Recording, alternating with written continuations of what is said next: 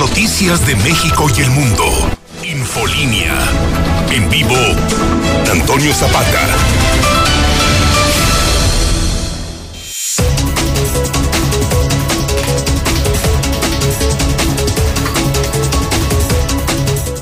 Muy buenas noches, bienvenidos a Infolínea de la Noche. Mi nombre es Antonio Zapata y en esta ocasión vamos a empezar ligeramente distinto porque lo que está sucediendo en el Estado de México es gravísimo. Por lo pronto, de manera preliminar, 13 policías muertos luego de que fueron emboscados. Y es información que tiene de última hora Lula Reyes. Tenemos todo el dato y todo el detalle. Adelante, Lula. Buenas noches. Gracias, Toño. Buenas noches. Ha sido un jueves negro, un México violento que se sacude nuevamente. El Estado de México envuelto en la tragedia. Emboscada y enfrentamientos con policías dejan al menos 17 muertos hasta este momento. Una emboscada y un enfrentamiento contra policías ocurridos en dos municipios del Estado de México han dejado como saldo hasta el momento al menos 17 muertos. Todos ellos presuntamente agentes estatales y de la Fiscalía del Estado. El primer hecho de hoy se registró en Coatepec, Karina, donde elementos de la Secretaría de Seguridad del Estado de México y policías de investigación de la Fiscalía fueron emboscados por un grupo criminal en la zona conocida como Llano Grande. El convoy realizaba labores de patrullaje en la región para el combate de grupos delictivos que operan en esa zona de la entidad cuando fue atacado. En el sitio fueron contabilizados por lo menos ocho elementos de la Policía Estatal sin vida y otros cinco de la Policía de Investigación. Ambas dependencias confirmaron que había varios muertos, pero no confirmaron la cifra y descartaron que haya personas lesionadas. En el lugar se implementó un operativo para dar con los responsables, pero horas después se dieron cuenta de que efectivamente había elementos también heridos. Un, un helicóptero del, del grupo Relámpagos acudió a, en auxilio de este elemento que fue llevado a un hospital de Toluca, que era lo más cercano que tenían la Secretaría de Seguridad y la Fiscalía, con el apoyo de la Guardia Nacional, la Secretaría de la Defensa Nacional y la Secretaría de Marina, montaron un operativo a partir de las cuatro y media de la tarde. Es un operativo conjunto para la búsqueda de los agresores. Hasta el momento no ha habido resultados. En tanto esto sucedía, en Almoloya de Alquicira se registró otro enfrentamiento, probablemente encabezado por el mismo grupo que emboscó a policías de Coatepec. En este hecho se reportan cuatro elementos estatales, cuatro muertos más. El enfrentamiento ocurrió en la carretera vieja Zacualpan, donde una camioneta de la dependencia estatal fue baleada. Versiones indican que un grupo de delincuentes fue interceptado y posteriormente abrieron fuego en contra de los elementos de seguridad. Esta emboscada es una afrenta. Responderemos con toda fuerza, dijo el gobierno del Estado de México. Rodrigo Martínez Felice, el titular de la Secretaría de Seguridad del Estado de México, y Alejandro Gómez, el titular de la Fiscalía de Justicia Mexiquense, ofrecieron este jueves, hace apenas unos, unos momentos, un mensaje tras esta emboscada a sus elementos. Esta agresión es una afrenta contra el Estado mexicano. Responderemos con toda la fuerza y con el respaldo de la ley y la legitimidad, dijeron. Además, se informó que continúan los operativos. Son operativos conjuntos con el apoyo de la Guardia Nacional, la Sedena, la CEMAR y el Centro Nacional de Inteligencia. Estos operativos se realizan por tierra y por aire para dar con los agresores del convoy que realizaba patrullajes en esta zona del llano en Coatepec para inhibir las conductas delictivas. Al momento del primer ataque armado de hoy ocurrió alrededor de las 13 horas de, de este jueves. Uno de los elementos alcanzó a pedir auxilio por radio, lo que movilizó a los uniformados. Pido apoyo en Puerto del Carmen, nos están balaseando, gritaba el uniformado a través de la radio. Esto se escuchaba en un audio que ha sido difundido a través de redes sociales y que resulta dramático. Se dieron a conocer también algunas imágenes por demás fuertes, dramáticas. De hecho, eh, Lulita, si me permites unos segundos, de hecho tenemos justamente esa grabación a la que te refieres. A ver, Osito, súbele por favor. Pide apoyo Puerto del Carmen, nos están balaseando. Es... ¡En Puerto del Carmen! Ese es el audio dramático al que te hace, al que estás haciendo referencia, Lula. Continúa, por favor. Sí, sí, es muy triste. Bueno, pues eh, se habla de que el operativo está continuando en estos momentos. Por aire se suspendió ya, porque bueno, pues eh, la noche ya no ha permitido eh, pues continuar con este operativo, pero están indicando las autoridades que no hay hasta el momento ni rastro de estos eh, grupos delincuenciales que atacaron a los policías de manera muy cobarde, los emboscaron pero el operativo por tierra sigue. Están en varios municipios, eh, principalmente en lo que es eh, el llano, en Coatepec, que es donde fue el ataque, porque se cree que no salieron de la zona. Se cree que están ahí, según este reportes de inteligencia, que están, bueno, incluso en lo que es Zacualpan, es, bueno, es una zona del Estado de México, que por cierto es donde están operando últimamente estos grupos delincuenciales. Son enfrentamientos que, bueno, se dan entre, entre estos eh, grupos, pero ahora fue una emboscada directa a los elementos policíacos. El operativo en ese momento sigue, todavía a las 8 de la noche, poquito antes, unos cinco minutos antes de las 8, se estaba dando un reporte por parte de la Secretaría de Marina en donde dice que siguen sus elementos eh, rastreando todo lo que es la carretera vieja Zacualpan, porque bueno, quieren encontrar algún rastro, porque ahí ocurrió uno de, los enfrentamientos que dejó otros cuatro elementos muertos. En total van 17 policías eh, caídos y se reporta uno al menos que está en el hospital de Toluca que está herido y bueno, no se habla de su estado, pero bueno, solamente se habla de que tiene varios eh, varios balazos, que recibió varios balazos, pero bueno, está ya recibiendo atención médica. Por lo pronto se habla de 17 policías muertos eh, a partir de la una de la tarde que comenzó esto y que hasta el momento pues no ha terminado. Y es el reporte que tenemos de última hora, Toño. Estaremos muy al pendiente de tu reporte una vez que estemos a punto de concluir el programa, Lulita. Muchísimas gracias. A tus órdenes, Toño. Buenas noches. Este es el resultado de los abrazos, no balazos. Esto es consecuencia de la escalada de violencia que han hecho los grupos de la delincuencia organizada. Usted opine. 122 5770 es el WhatsApp de la mexicana 449 122 5770. Lo cierto es que México continúa bajo asedio y esta masacre horrible de policías es imposible de dejarla a un lado. No hay forma de hacerla a un lado en ningún momento, porque realmente es escalofriante la tranquilidad con la que el crimen organizado está operando en México. Continuamos con la información, por supuesto le doy el avance de la información y de hecho tenemos el avance de la información policíaca local con Alejandro Barroso. Alejandro, buenas noches.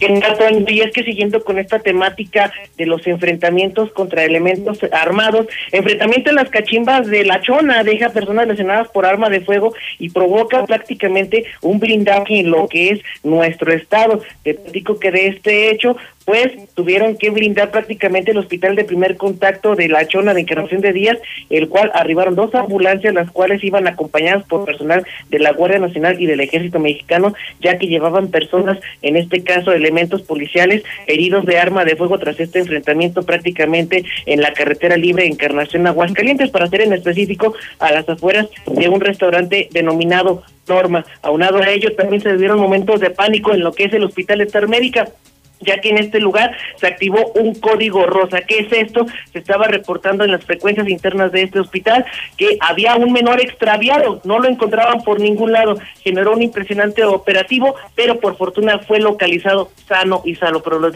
los detalles, Toño, más adelante. Muchísimas gracias Alejandro, también estaremos al pendiente porque aquí en Aguascalientes definitivamente también se están cociendo habas. También tenemos el avance de la información deportiva con el Zuli Guerrero. Adelante Zuli, buenas noches. Muchas gracias, señor Zapata. Amigo Radio Escucha, muy buenas noches. A través de Star TV hace algunos minutos fuimos testigos del primer triunfo de la selección sub-23 de nuestro país que venció cuatro goles por uno a República Dominicana, donde el hidrocálido Sebastián Córdoba se despachó con tres tantos.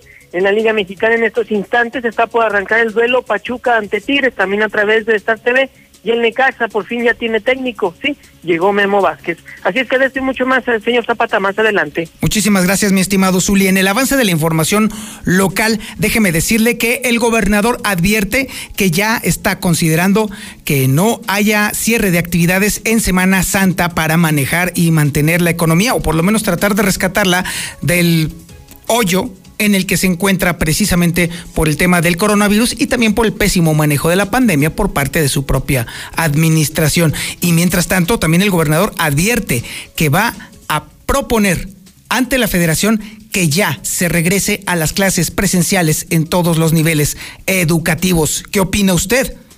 ¿Usted cree que ya estamos como para que regresen los niños a clases? Porque una cosa es cierta, Está bien, si se vacunan los maestros, bueno, efectivamente se, eh, se, protegerá a los mentores, pero los niños, ¿usted cree que no van a ser el mejor vehículo para estar llevando y trayendo el virus? ¿Y en dónde viven los niños? ¿Dónde están los papás? ¿Dónde están los abuelos? ¿Dónde están las abuelas? ¿Dónde están los tíos? E incluso muchos niños son llevados y traídos por los mismos abuelos. ¿No considera usted que esto pudiera ser un riesgo? Y teniendo en cuenta que todavía está pendiente el tercer rebrote de coronavirus que el mismo presidente Andrés Manuel López Obrador está vaticinando, también es un tema para que usted nos lo platique en el WhatsApp de la mexicana. ¿Sabe ¿Cuántas vacunas se pudieron haber comprado con los 80 millones de pesos que el gobierno gastó para los uniformes escolares que no se van a usar? Se hubieran podido comprar 228.571 vacunas. Pero los uniformes están guardados ahí en bodega, se siguen produciendo más, se sigue destinando dinero para su confección y obviamente la industria del vestido de aquí no está viendo ese dinero porque obviamente este trabajo se le está asignando a puros cuates también es otro gran tema. El regreso a clases, si sucede, tal como lo está proponiendo el gobernador, tendría un costo de más o menos 50 millones de pesos. Y por supuesto también le tendremos cómo está avanzando la pandemia aquí en Aguascalientes. Oiga, también le tenemos video curioso, ¿eh? Porque, ay, Dios mío, en esto de las analogías no fue muy afortunada esta manifestación. Maestros jubilados son encabezados por un burro durante una protesta ya usted sacará sus propias conclusiones. Y bueno, los morenistas acusan que morenistas se brincaron a morenistas en la consulta de Morena para elegir candidatos de Morena, por lo cual algunos morenistas están acusando a otros morenistas de que se están pasando de vivos e incluso morenistas están pidiendo que se expulse a morenistas por el relajo que los morenistas están haciendo contra otros morenistas. Total, que esto es un reverendo guateque. Usted está en la sintonía correcta en el 91.3 de FM en el centro de la República Mexicana, en el canal 149 del sistema satelital Star TV y también en las redes sociales más importantes, Facebook, en Twitter, en YouTube. Ahí está, la mexicana. Esto es Infolínea de la Noche.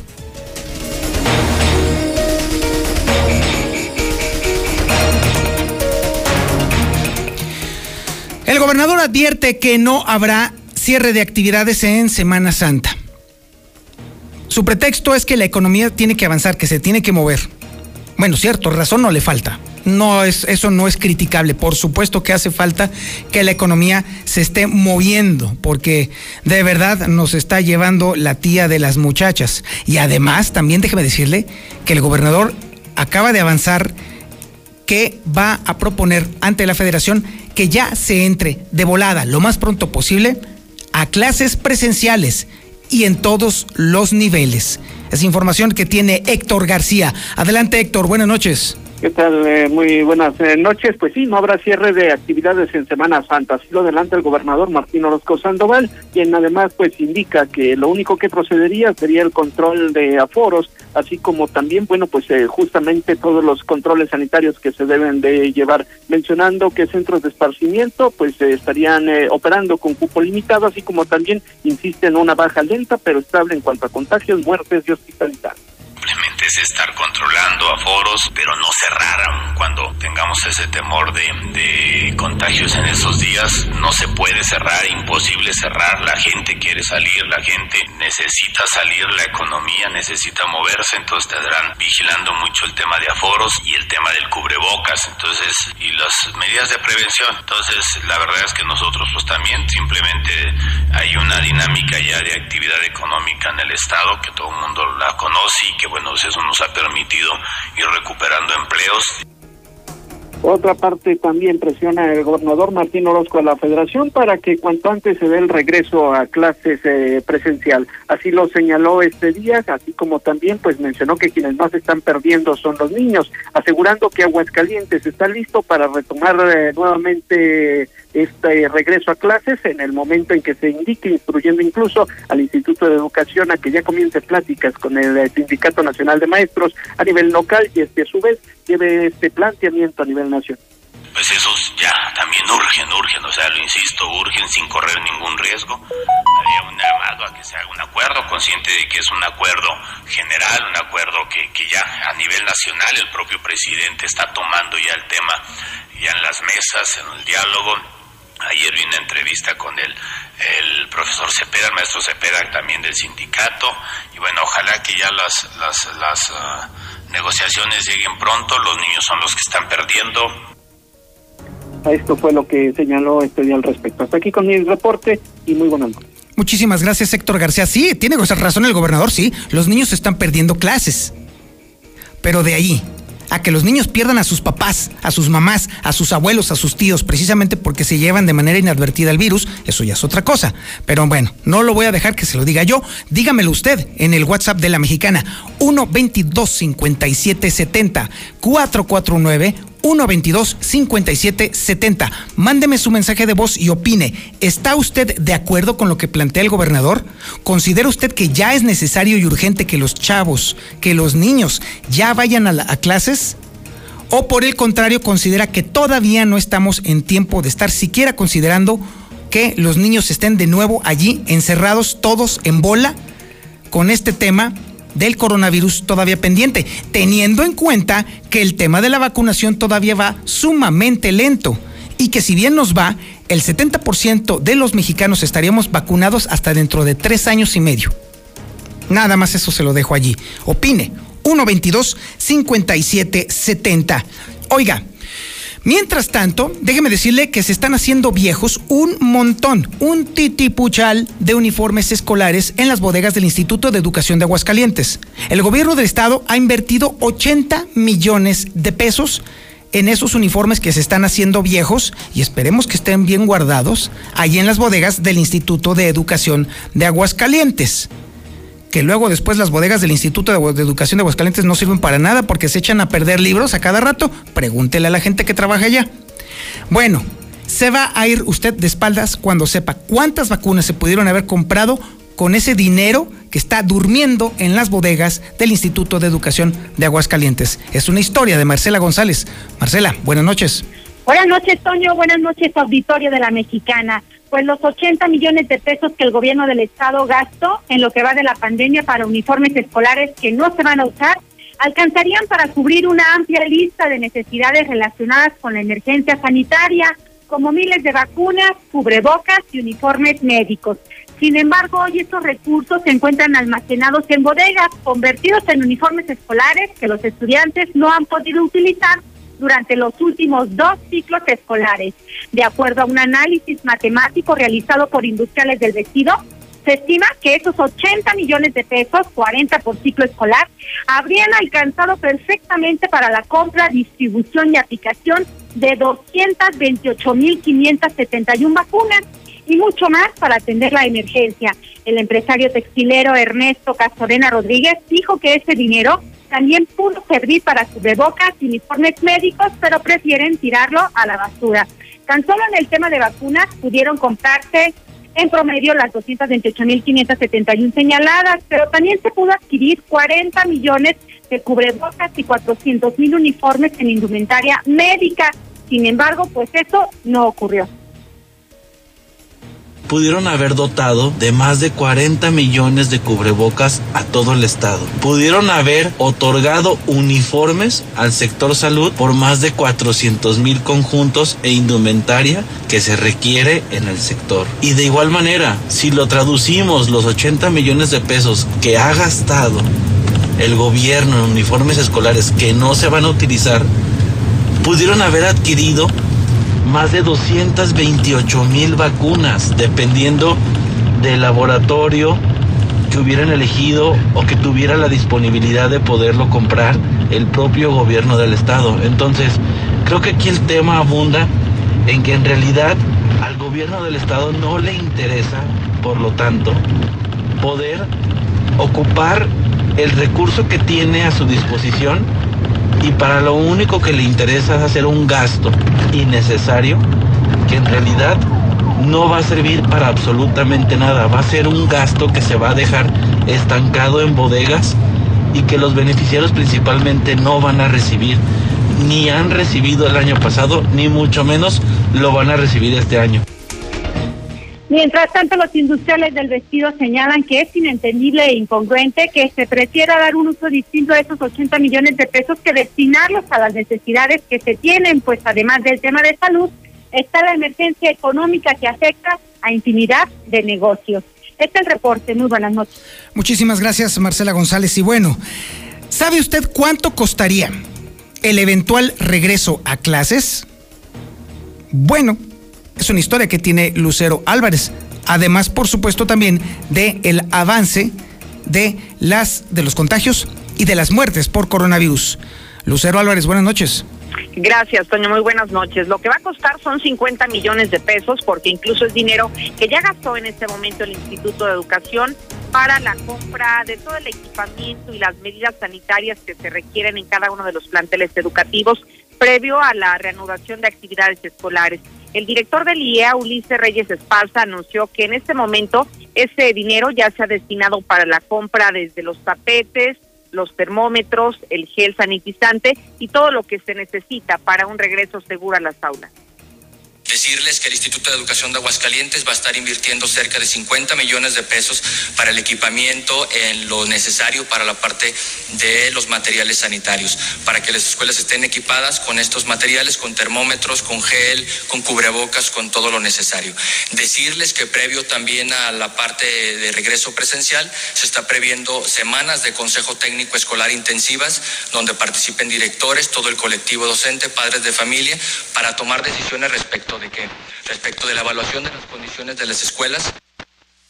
Por otro lado, en el avance de la pandemia han bajado los contagios a 40 y a 5 defunciones en un solo día.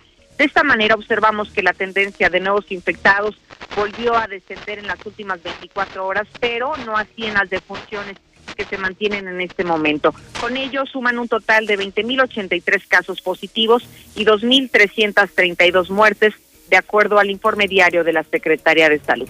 Hasta aquí la información. Infolinia. Infolinia.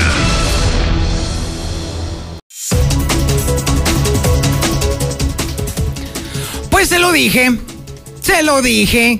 ¿Qué fue lo que dije del dólar, mi yupi? Que antes de que terminara esta semana iba a subir, pues, ¿qué cree? Pues sí, efectivamente. Un rebote técnico del dólar lo llevó de nueva cuenta hacia arriba y así va a seguir por lo menos durante el fin de semana y todo el inicio de la siguiente. Se compró en 20 pesos con 18 centavos y se vendió en 20 pesos con 77 centavos. Y eso es para arriba, para arriba, para arriba durante toda la siguiente semana. Manda tu WhatsApp o Telegram al 449-122-5770. Alto. Infolinia. Infolinia. Buenas noches, Beto Zapata. Aquí lo más triste es de que López Obrador dijo de amnistía de delincuentes y la está cumpliendo a la perfección. Nomás ve lo que pasó con Ovidio y cómo se hace mosca. No, no, me duele lo que está pasando. La mera verdad.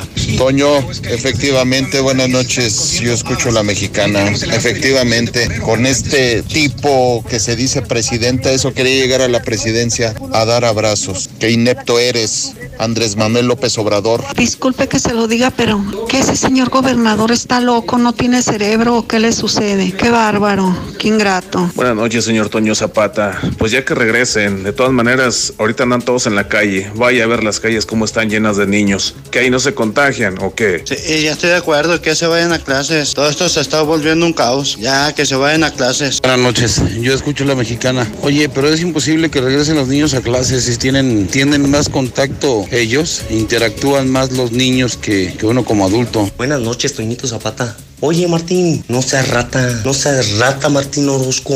Bueno, así que de verdad el Martín está loco, ¿qué onda? Este, muchos abuelitos van que a, a llevar a sus niños a las escuelas y uno pues también ahí va y no, pues un contagiadero de niños. Su opinión es la más importante aquí en la mexicana y es ley para Infolínea. Oiga, híjole, está rara esta nota, muy buena, pero muy rara. Y es que maestros jubilados se manifestaron el día de hoy y utilizaron una analogía que en lo personal a mí me parece muy poco afortunada. Pero mire, Lucero Álvarez estuvo allí. Que nos platique, Lucero, a ver qué onda. Lucero, buenas noches. Gracias, Toño. Muy buenas noches. Pues utilizaron un burro para encabezar una manifestación de maestros jubilados. Fue hoy por la mañana quienes se sumaron a una movilización nacional de profesores eh, que están jubilados y que están en contra de, de que el pago de sus pensiones esté tabulada con la unidad de medida y actualización y no basada en el salario mínimo. Aquí en Aguascalientes llamó la atención que este contingente de no más de 30 profesores estaba primero encabezado por este burro, un burro que por cierto además eh, llevaba algunos mensajes y consignas en contra de la Suprema Corte de Justicia de la Nación. Volteala para acá, volteala para acá. Una analogía de los compañeros diputados. Se, va- se llama Chabela Corte, eh, la burra.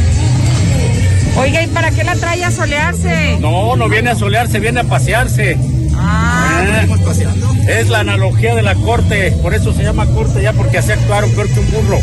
Sí, actuaron de esa manera y pues no se vale que estén atentando contra los derechos consagrados de todos los trabajadores al servicio del Estado que hemos dejado gran parte de nuestra vida en las aulas y en los centros laborales porque afecta a todos, todos. A quien escuchamos es a Manuel Medina, quien abanderaba este contingente junto precisamente con este burro. Llamó la atención dentro de las declaraciones que en este momento, ahora que les pagan a los jubilados a través de esta unidad de medida y actualización, la famosa UMA, se reduce hasta casi un 50% lo que anteriormente recibían como pensiones. Por eso la molestia en Aguascalientes y que se sumaron a este movimiento nacional. Hasta aquí la información. Y ahora nos vamos a la información policíaca más relevante con Alejandro Barroso. Alejandro, buenas noches.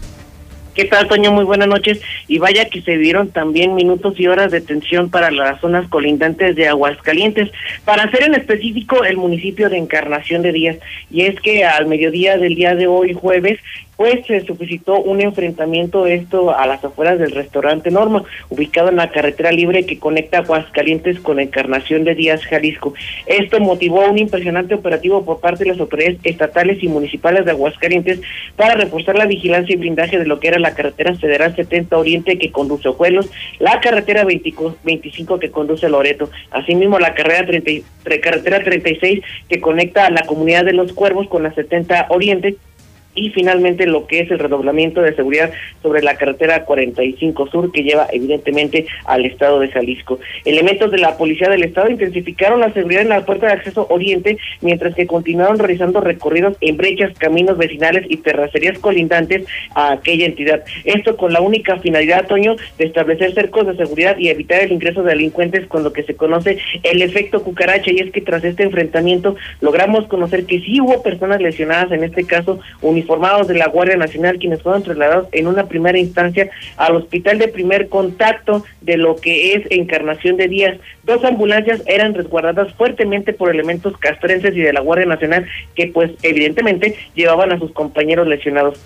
Asimismo, una vez que fueron estabilizados, fueron canalizados a los hospitales de Lagos de Moreno, donde se espera que ahí sean valorados ya de manera definitiva. En un momento determinado se tenía planeado que estas personas, estos elementos castrenses y de la Guardia Nacional, arribaran a lo que era el Hospital General de Zona número 2 de Aguascalientes, ya que sería, en entre comillas, el hospital más cercano a este suceso, el cual, pues afortunadamente, no tuvo repercusiones para Aguascalientes, pero sí se vio un aparatoso operativo de seguridad y reforzamiento de la seguridad en las fronteras de nuestro estado. Pero finalmente, la ola de violencia cada vez más cerca de Aguascalientes. Para finalizar mi participación, Antonio, te platico que también momentos de tensión fueron los que se vivieron al interior de lo que es el Hospital Star Médica, este ubicado en el cruce de Avenida Convención Norte y Universidad, lugar donde se había suscitado un hecho por demás delicado. Se estaba activando un código rosa. ¿Qué es este código rosa? Es el código que se usa de manera intrahospitalaria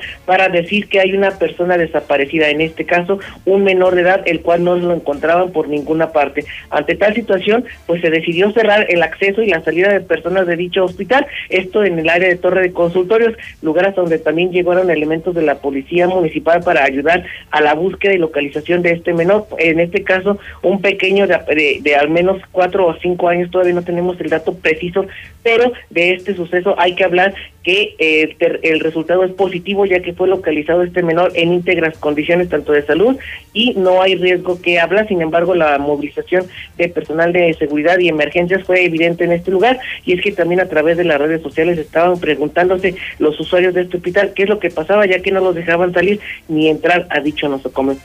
Finalmente, la historia termina de una manera positiva, por lo que, bueno, este código rosa terminó con saldo blanco. Toño, hasta este momento es lo más relevante en cuestión de materia policíaca. Muy buena noche. Y ahora nos vamos a seguridad universal, porque ahora más que nunca definitivamente se requiere que estemos seguros, tanto en nuestro negocio como en nuestra casa. Gustavo Morales está en la línea telefónica. ¿Qué tenemos de oferta, mi querido Gustavo? Buenas noches. ¿Cómo estás, mi querido Toño? Buenas noches. Fíjate, este, hoy iban a estar de oferta, pero unas televisiones. Aún, este, en, en, la calle Ámbar, ah, se metió un pelado, llega, llega un señor de trabajar a su casa y se encuentra que la puerta estaba destrozada, Ah. la chapa. Normal. Y, y normal. Y bueno, pues ya se mete a su casa y pues ve que le faltaban dos, dos televisiones, una de 32 pulgadas y una de 55 pulgadas. Fíjate qué suerte. Qué tontería no tener una alarma, no tener algo con que darte cuenta, pero él tuvo la fortuna de que este, no muy lejos encontraba el ladrón, ya se había ido con las dos pantallas y las estaba cambiando por droga. Es increíble Ah, que te- qué caray, no, no güey. puedes creerlo. ¿Cuánto te pueden, este, híjole, historias que todos los días nos damos cuenta? Y, y, y bueno, es por eso que te da, que, que, que llegamos a la conclusión, Antonio, de que no va a cambiar esto de, de, de el, el- todo lo que está pasando ahorita en nuestra sociedad, tanto robo, porque bueno, pues es la necesidad de, de, de la droga, ¿no? Así es, de hecho va a empeorar, Gustavo, eso sí te Sí, lo puedo advertir. sí. Claro que sí. Así es. ¿Qué podemos que hacer poder- entonces? ¿Cómo nos puedes ayudar precisamente para, mira, no para prevenirlo, sino para poder sorprenderlos infraganti y poder mostrarle a la autoridad que ahí está la, evidencia para que hagan algo en contra de estas lacras?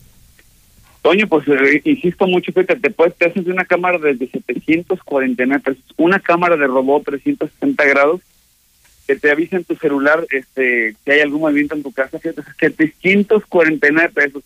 Puedes poner una alarma en tu casa, en la puerta de tu casa, que también tiene, te avisa en tu celular y tiene su propia sirena por 649 pesos. Digo, a partir de ahí, lo que quieras, ¿no? Paquetes de cámaras de dos, de cuatro, de cinco, ocho, las que necesites. Eh, pero, pero es, o sea, es un mito pensar que es caro hacerte de un equipo de, de seguridad ahorita y hoy hoy día sí es muy importante. Y no, y no quieres llegar a tu casa y que te pase lo que le pasó al señor, que bueno, por lo pronto va a pasar la noche ahí la policía mientras levanta la denuncia, porque a poco es que las teles te las regresan tan fácil, ¿no? Sí, así Hay es. que demostrar que eres dueño de ellas, etcétera, todo lo que es el esos procedimientos en- engorrosos y enfadosos. Oye, ¿y cómo le puedo hacer para que entonces tú me hagas la sugerencia de cuál es el equipo que yo necesito para mi casa o mi negocio? Hay que mandar un WhatsApp al 449-111-2234, 111-2234. Instalamos en cualquier parte. Toño, fíjate, me da mucho gusto platicarte que mañana vamos varias cuadrillas nuestras van a San Luis Potosí. Excelente. Eh, nos conocen bien y, y, y confían en su seguridad a nosotros, ¿no? Y es, y es, eh, empresas que nos contratan para ir a instalar a varios lados y eso nos llena de orgullo saber que, que digo, confíen- lo que nos hemos ganado la confianza de muchas personas y de muchas empresas. Excelente, me da mucho gusto, Gustavo. Y este sábado vamos a platicar largo y tendido justamente sobre las ofertas. Ahora sí te voy a llevar cosas, te lo prometo que te voy a Ándale. llevar cosas para que las conozcas Aquí. físico. Excelente. Aquí nos vemos, mi querido Gustavo. Un abrazo, Toño, descansa. Muchísimas gracias. Continuamos. Esto es Infolínea de la Noche. Infolínea. Infolínea.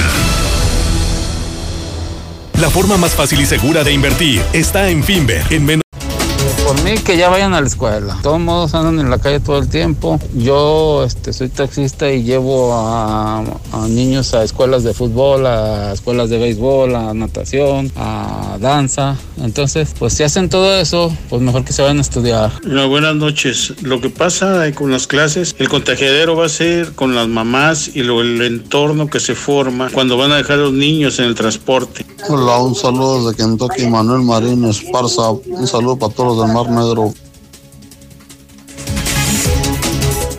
Bueno, y ahora nos vamos al tema de la guerra de Morena contra Morena, porque Morena no está de acuerdo en que Morena esté seleccionando a los de Morena de la forma en la que suele seleccionar a los Morena. Es un relajo. Yo creo que lo va a entender mucho mejor Lucero Álvarez. Adelante, Lucero. Buenas noches.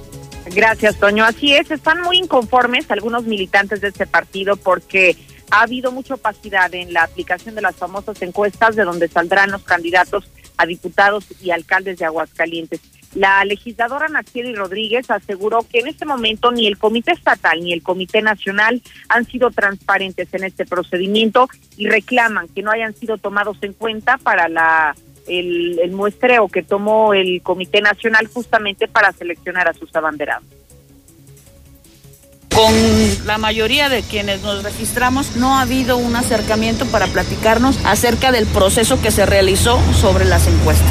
No, nos han dicho nada, absolutamente.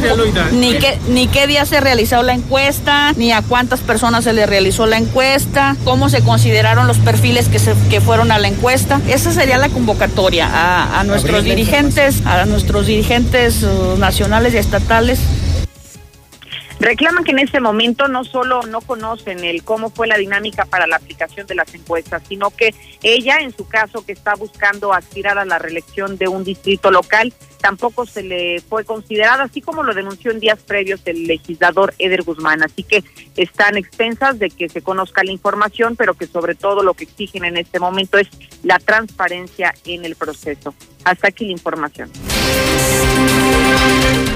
Lula Reyes tiene la información nacional e internacional más importante sobre todo la actualización de lo que está sucediendo en el Estado de México. Lula, buenas noches.